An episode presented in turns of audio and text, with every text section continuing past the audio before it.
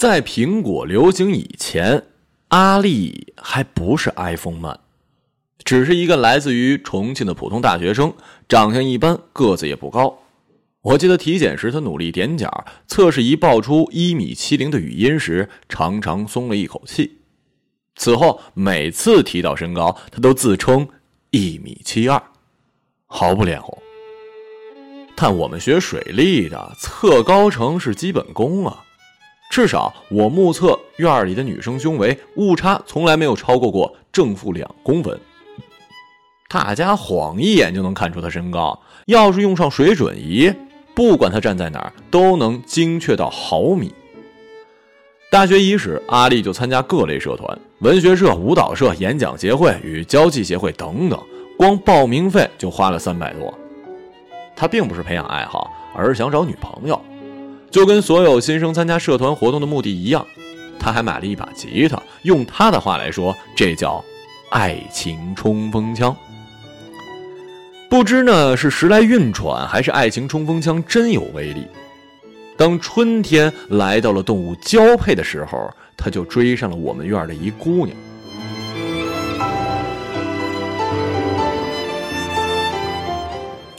鉴于这篇文章可能被我的同学看到，便不说出他的真名了，就叫他小 A 吧。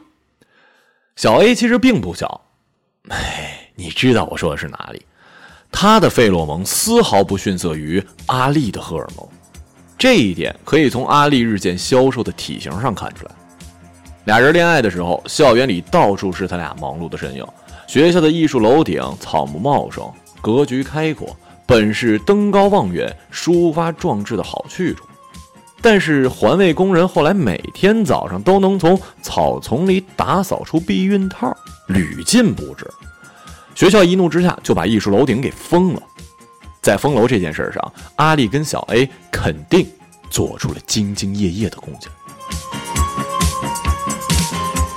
但是好景不长啊，没过多久，小 A 就把他给踹了，跟了一个长得帅的男生。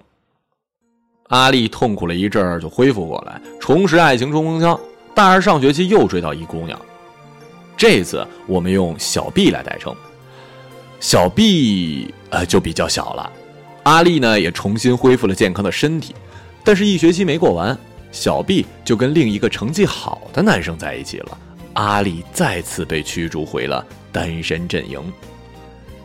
一连两次被挖墙脚，让阿丽浑身充满了悲剧色彩，走在路上自带二弦映月的 BGM。为了让他振作，我们召开了宿舍扩大会议，给他总结经验。通过对比分析，一个显而易见的事实摆在了我们的面前：挖阿力墙角的两个男生都用 iPhone。那是二零一一年，iPhone 刚刚进入中国，是名副其实的贵族手机。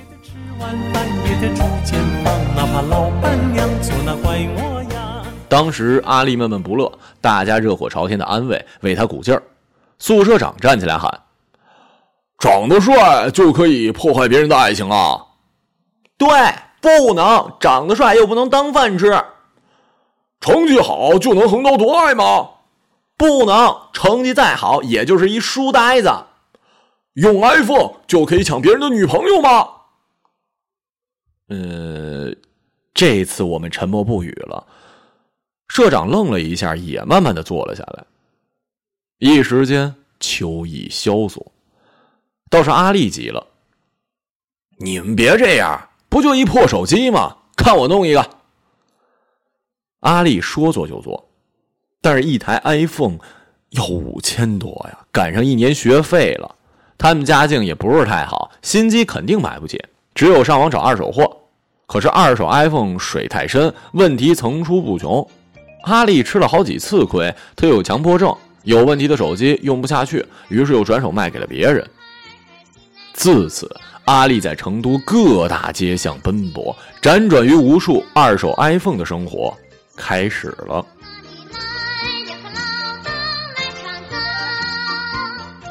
后来，他越来越沉迷，非苹果机不用，视乔布斯为精神信仰，好几次翘课就是去见买家或者卖家。正好那阵子超级英雄电影盛行，我们便称他为 iPhone Man”。阿丽为了壮胆，有几次把我们也叫上，也因此我深刻领教了二手 iPhone 的内幕：什么山寨、翻新、缺部件都是轻的，有人能修改序列号，日版变港行。有一次啊，好不容易遇到一台全面检测都没问题的机子，对方自称是一军人，博取了我们的信任。换卡时，把手机掉包，最后回到宿舍，阿丽才发现手里的 iPhone 是一模块，就是一块钢。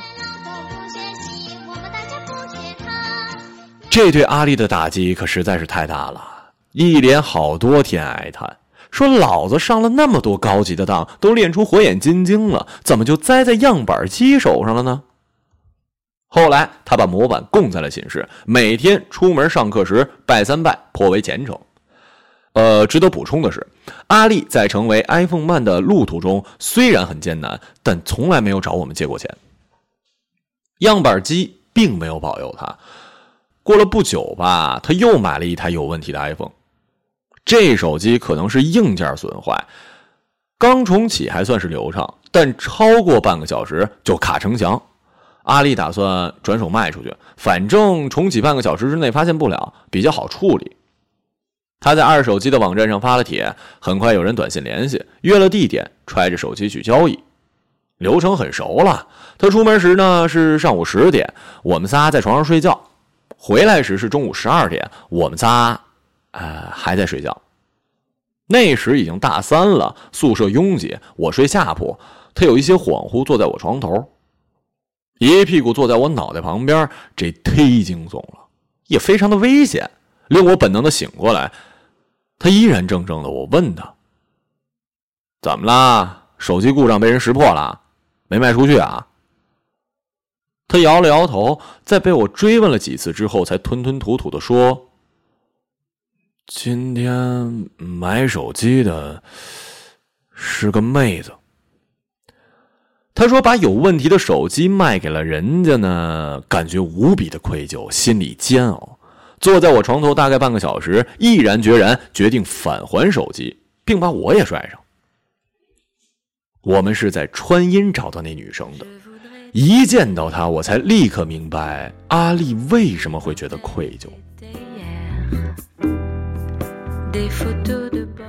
哼哼，这是一漂亮的姑娘啊！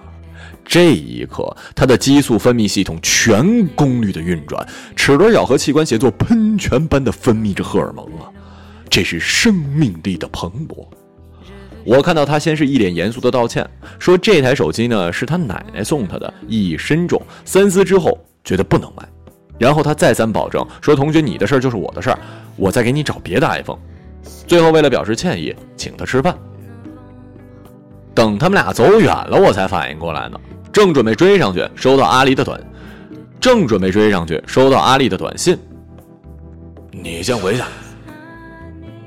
是的，见到漂亮妹子就把我赶走了，而且居然短信连个句号都不打。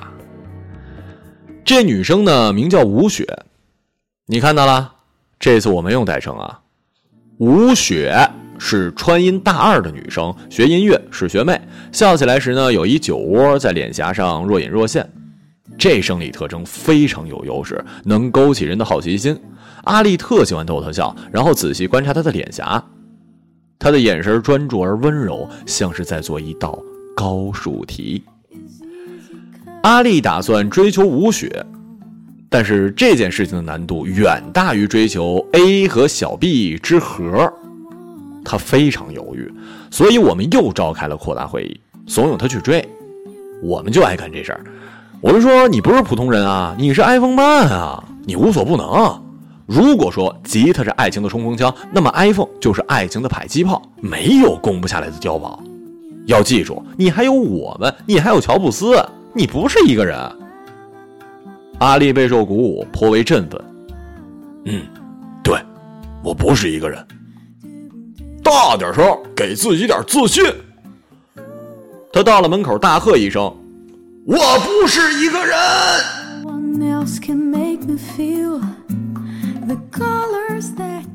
楼道里的各个宿舍都探出脑袋，惊讶的看着他。然后他们趁阿丽不在，神神秘秘的问我们：“阿丽难道是条狗吗？事实证明，我们还是太天真了。在我们把目光专注于手机的时候，一些豪车已经停满了川音的校门。尤其是星期五，好几次我跟阿丽穿过这些豪车去找吴雪，战战兢兢，仿佛在一群爱情的核弹头中间。而吴雪呢，是一座连核弹都攻不下的碉堡。她学武，脸条顺，经常还有演出。他遇到的有钱人远比我们想象的多。一次演出结束，有一男人专门去了后台，但他永远淡淡的用二手手机。冬天里捧着手呵气，他也没有答应阿丽，他也永远淡淡的跟阿丽走在成都街头，夏天穿柔软的棉布裙子。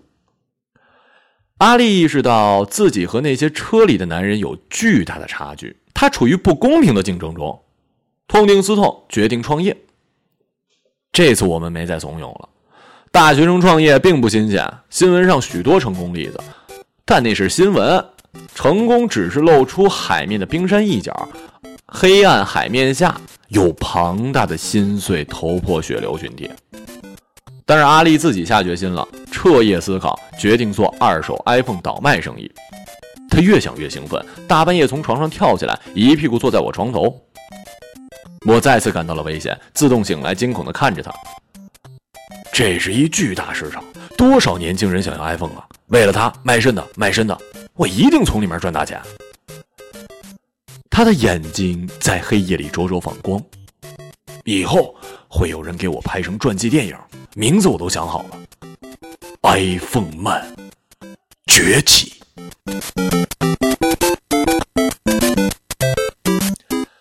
他凑了钱买了五台二手的 iPhone，层层把关，测出每一台的缺点，逐一砍价，对方都败下阵来。只有一次意外，对方是一大妈。这很少见啊，因此阿丽也很错愕。其后两人用四川方言砍价，空气中有火花闪动。半个小时后，阿丽全面溃败，比预定价格多花了两百。他把这些手机翻新、喷漆掩盖磨损，再加上新机特有的那种香气。他学习教程，把 iPhone 拆机，取下原来的 logo，再贴上会发光的特制标志，连上电线排线。这样一来，手机开机时背面的 logo 便会发光，在黑夜里隔得很远都能看见。第一票生意很成功，五台手机卖出去之后挣了四千多呢。他没有去买新机，依然在用那个开半个小时就会很卡的 iPhone。他带着这笔钱去找吴雪，请他吃饭，在春熙路的高档餐厅点了一瓶红酒。胡雪只是抿了一下，而阿丽根本不会喝，一口就灌了半杯，没几口就晕晕乎乎的了。他们一起回去，在夜里行走。成都夜里经常下雨，那一晚也是有很细的雨丝垂落。吴雪在新都校区，离城比较远，他们从老校区坐校车，晃晃悠悠地穿过被雨水浸润的很柔软的成都。校车里空荡荡的。阿丽突然抓住了吴雪的手，跟她表白。后来我问她说了什么，她揉着太阳穴使劲想，但是酒精侵蚀了记忆，她想不起来了。所以我只能推测，她当时是这么说的：“我很喜欢你，我有了挣大钱的路子，很多 iPhone。”哦，呃，还有他肯定也提到了他的酒窝，他迷恋笑容在吴雪脸上泛起的浅浅凹陷。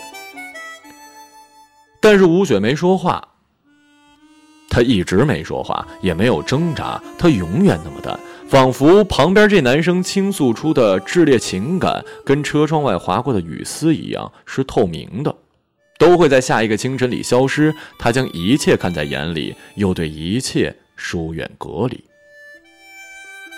下了车，吴雪说：“谢谢你送我回来。”阿丽红着脸想说什么，但是吴雪已经转身走了。路灯一闪一闪的，吴雪只是一个明明灭灭的剪影，很快消失在了黑夜。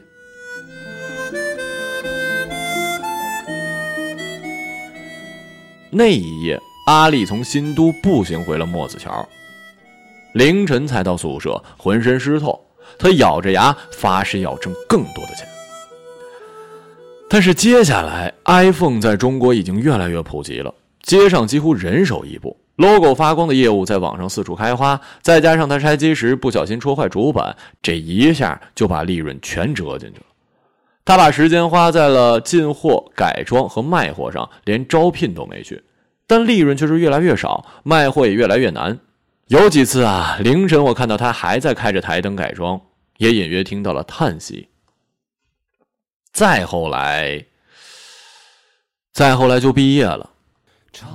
为了不让阿丽影响学员的就业率，辅导员用自己的关系给阿丽找了一份工作，是一家工程局。具体项目在藏区的深处，从成都新南门坐车出发，沿着三幺八国道坐八个小时才到。阿丽的二手 iPhone 事业已经无望，便签了三方合同。毕业后，阿丽一直在深山里修水电站。他们拦截大渡河，在河谷中间竖起了近三百米高的土石坝。他负责质检，经常凌晨两三点在大坝上晃悠，也偶尔跟工人们一起进隧道，躲避外面刺骨而喧嚣的高原夜风。去年冬天的时候，阿丽家里给他寄了一箱特产。但是山里邮寄不通，正好他要出差回成都，就让父母先把特产寄给吴雪。他回成都的时候去取。他事先给吴雪打了电话，并表示如果不方便，他可以找别人。放我这里吧，没关系的。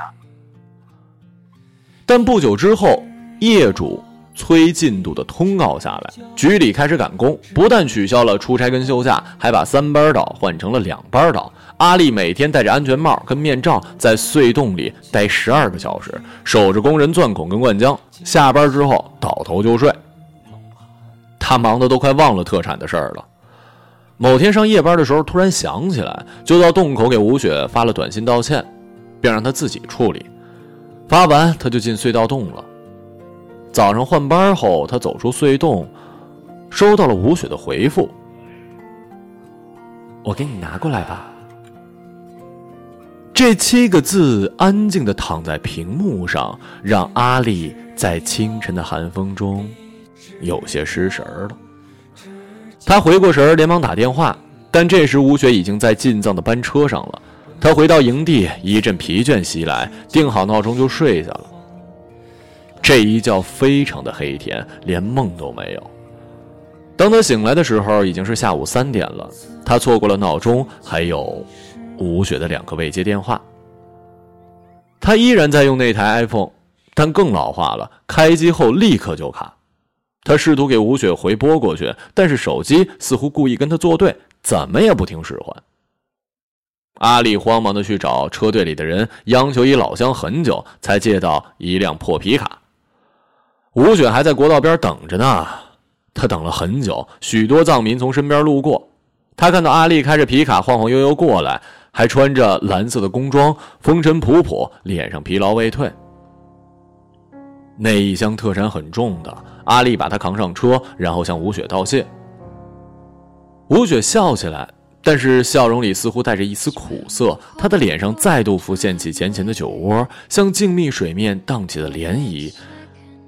这涟漪一闪即没。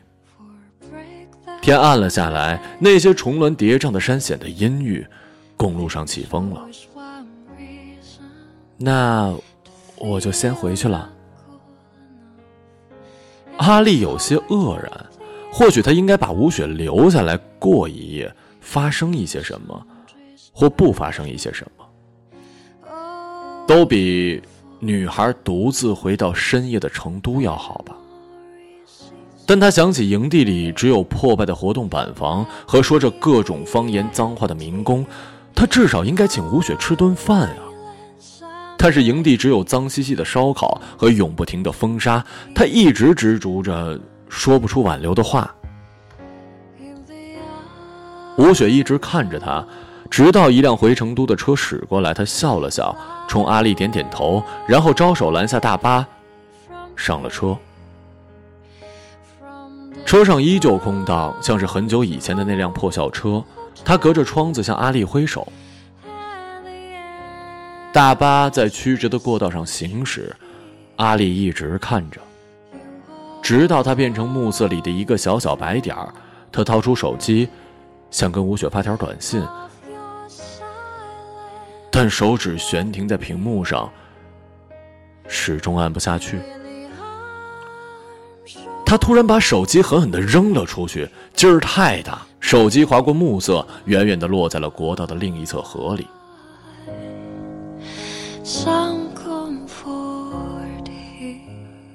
阿丽跟我说这些事儿是今年十月份，我回成都有一签售，他正好辞职在成都找工作，就一起吃了饭。席间，我留意到他现在用的是一款性价比闻名的手机。嘿。所以，iPhone 慢的传说终结了。哼，iPhone 换不来爱情了。他低头喝着酒。是啊，爱情从来不是因为 iPhone，不是因为车，不是因为钱。我们穷的响叮当的时候，总是希望抓住什么握在手里，然后才能鼓起勇气。但被握在手里的不应该是手机或者是车钥匙，而是平等，是正视，是均匀的呼吸。从一开始，阿丽就站在了台阶的下方，哪怕他们一起往前走，他都只能看到吴雪淡然的脸。再后来，他在成都找了一家水利设计院，不是大院，但是业内口碑不错。我再辗转打听。听说吴雪也毕业了，留在了成都，在一所高中里教舞蹈。我特开心，这样真好啊！或许换一个身份，他们就能重新开始了。而且成都是一座很小的城市，小到你想去哪里就能去，小到你想找谁就总能找到。